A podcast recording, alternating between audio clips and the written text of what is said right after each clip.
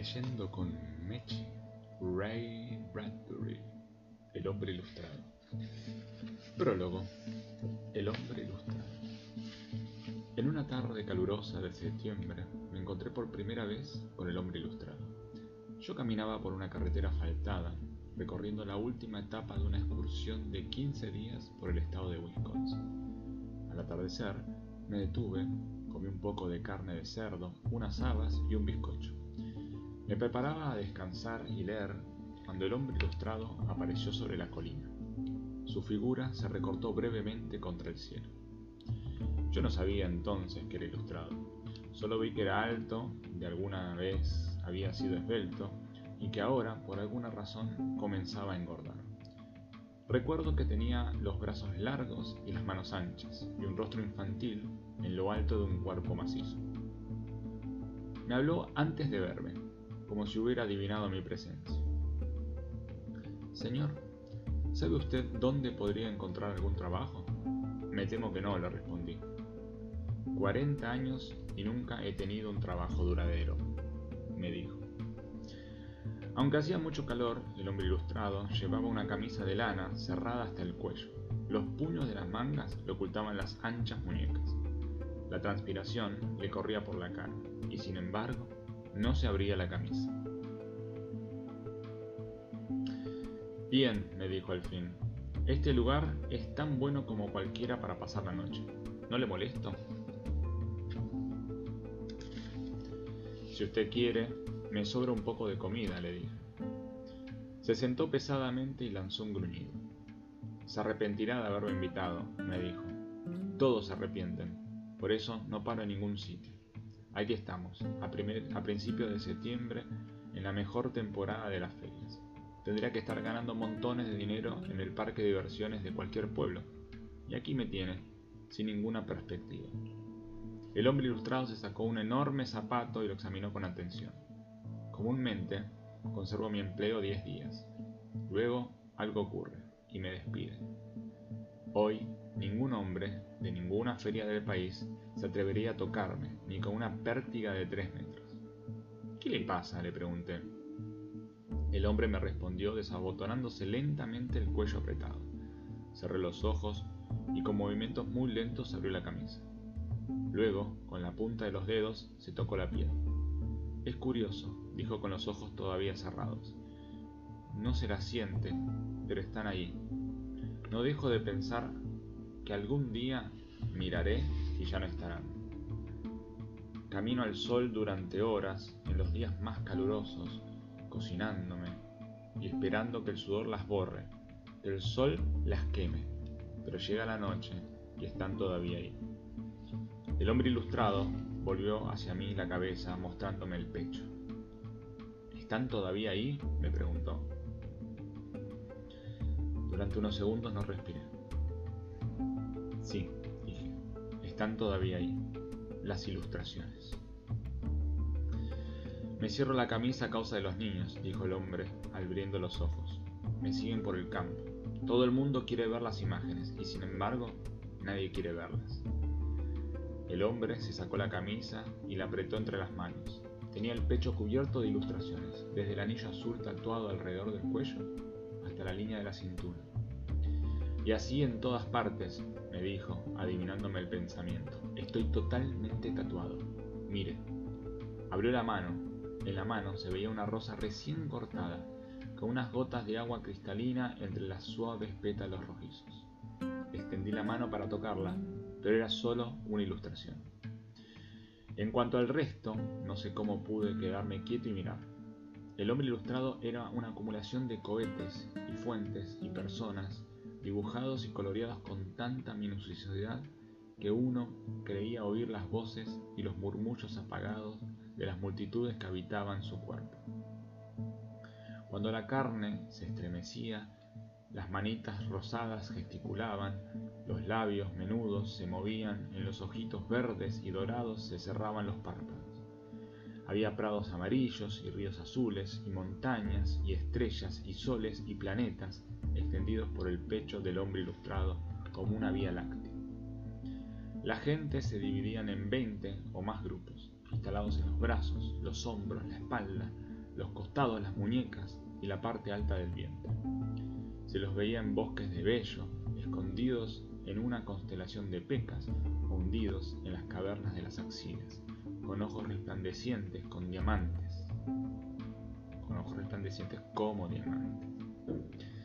Cada grupo aparecía dedicado a su propia actividad. Cada grupo era toda una galaxia de retratos. ¡Oh! Son hermosas, exclamé. ¿Cómo podría describir las ilustraciones? Si lo mejor de su carrera, el greco, hubiese pintado miniaturas no mayores que una mano, infinitamente detalladas, con sus colores sulfurosos y sus deformaciones, quizá hubiera utilizado para su arte el cuerpo de este hombre. Los colores ardían en tres dimensiones. Eran como ventanas abiertas a mundos luminosos. Aquí reunidas en un muro estaban las más hermosas escenas del universo. El hombre ilustrado era un museo ambulante. No era esta la obra de esos ordinarios tatuadores de feria que trabajaban con tres colores y un aliento que huele alcohol. Era el trabajo de un genio, una obra vibrante, clara y hermosa. Oh sí, dijo el hombre ilustrado, en sus ilustraciones. Me siento tan orgulloso de ellas que me gustaría destruirlas. He probado con papel lija, con ácidos, con un cuchillo. El sol se ponía, la luna se levantaba ya por el este. Pues estas ilustraciones, afirmó el hombre, predicen el futuro. No dije nada. Todo está bien a la luz del sol, continuó. Puedo emplearme entonces en una feria pero de noche las pinturas se mueven, las imágenes cambian. Creo que sonreí. ¿Desde cuándo está usted ilustrado? Desde el 1900. Yo tenía entonces 20 años y trabajaba en un parque de diversiones. Me rompí una pierna, no podía moverme. Tenía que hacer algo para no perder el empleo y entonces decidí tatuarme. Pero, ¿quién lo tatuó? ¿Qué pasó con el artista? La mujer volvió al futuro, dijo el hombre, Así es, vivía en una casita en el interior de Wisconsin, no muy lejos de aquí. Una vieja bruja que en un momento parecía tener 100 años y poco después no más de 20. Me dijo que ella podía viajar por el tiempo. Yo me reí, pero ahora sé que decía la verdad. ¿Y cómo la conoció? El hombre ilustrado me lo dijo. Había visto el letrero al lado del camino. Ilustraciones en la piel, ilustraciones y no tatuajes ilustraciones artísticas, y allí había estado toda la noche, mientras las mágicas agujas lo mordían y picaban como avispas y abejas delicadas. A la mañana parecía un hombre que hubiese caído bajo una prensa multicolor. Tenía el cuerpo brillante y cubierto de figuras. He buscado a esa bruja todos los veranos, durante casi medio siglo, dijo el hombre extendiendo los brazos. Cuando la encuentre, la mataré. El sol se había ido, brillaban ya las primeras estrellas y la luna iluminaba los pastos y las espinas. Las imágenes del hombre ilustrado resplandecían en la sombra como carbones encendidos, como esmeraldas y rubíes con los colores de Roubaud y de Picasso, y los cuerpos enjutos y alargados del Greco. Cuando las imágenes empiezan a moverse, me despiden.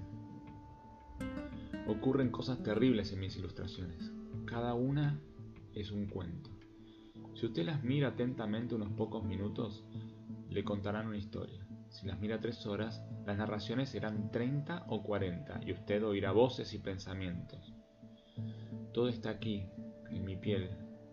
No hay más que mirar, pero sobre todo hay cierto lugar de mi espalda.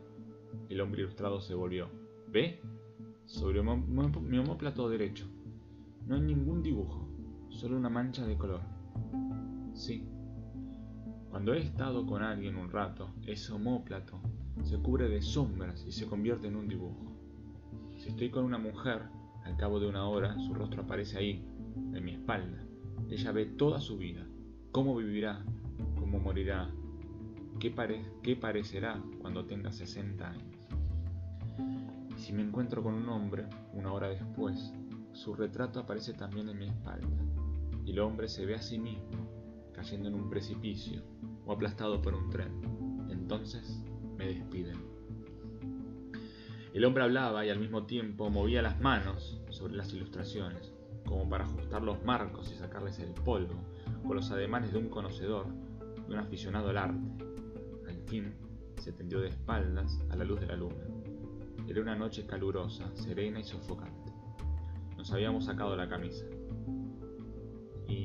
¿Y encontró a la vieja? Nunca. ¿Y, cree usted que venía del futuro? ¿Cómo si no podía conocer estas historias que me pintó sobre la piel? El hombre fatigado cerró los ojos. A veces de noche, dijo débilmente, siento las figuras como hormigas sobre la piel. Sé lo que pasa, entonces, lo que tiene que pasar. Yo nunca las miro. Trato de olvidarme. No duermo mucho. No las mire usted tampoco, se lo advierto. Vuélvame la espalda cuando se vaya a dormir.